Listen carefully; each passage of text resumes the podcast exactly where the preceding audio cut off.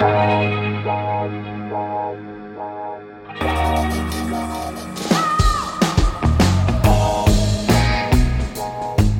à lire, un podcast de Bernard Poirette. Nous sommes en juillet 1931 et Serena Pemberton est revenue du Brésil pour superviser l'abattage des derniers hectares de forêt qu'elle possède dans les Appalaches. Elle a promis à son acheteur que le 1er août, plus un arbre ne sera debout. Il y a beaucoup d'argent à la clé de ce contrat, mais le chantier a pris du retard en son absence il va donc falloir cravacher au risque de semer la révolte parmi les dizaines de bûcherons qui risquent leur vie sur les pentes raides des Smoky Mountains. Mais Serena s'en moque. À sa descente d'avion, à une journaliste qui lui demande quand seront assouvies toutes ses ambitions, n'a-t-elle pas répondu quand le monde et ma volonté ne feront plus qu'un Chacun est donc prévenu, on ne s'oppose pas à Serena Pemberton, au risque d'y laisser la vie d'une manière ou d'une autre, la plus expéditive étant de tomber entre les mains de Galloway, exécuteur en chef de Madame.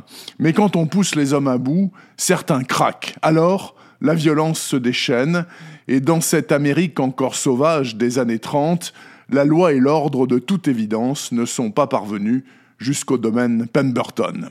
Sous la plume magique de Ron Rash, ça aurait pu faire un prodigieux roman à cheval sur le noir et le nature writing mais Rache, comme vous le savez, écrit court et ne délaye jamais.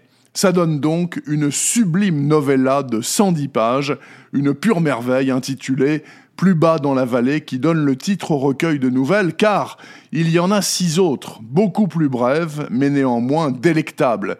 Une sorte de miracle est ma préférée, ou comment trois ploucs semi-débiles s'en vont à la chasse à l'ours car ils ont lu quelque part que les Chinois achète très cher la vésicule du plantigrade.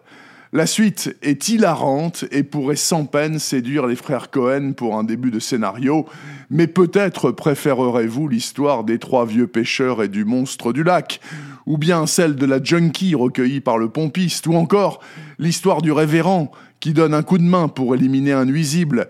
Elles sont toutes très bonnes et vous allez vous régaler. Plus bas dans la vallée de Ronrache est paru dans la collection La Noire chez Gallimard. Sur ce, je vous souhaite un bon réveillon et une année prochaine pleine de lectures emballantes. J'essaierai d'y veiller.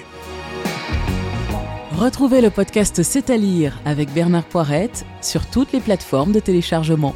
Et rendez-vous sur le site bernardpoirette.fr pour vous abonner à la newsletter et être informé dès qu'un nouvel épisode est publié. Suivez toute l'actualité du podcast C'est à lire sur les pages Facebook et Twitter de Bernard Poirette.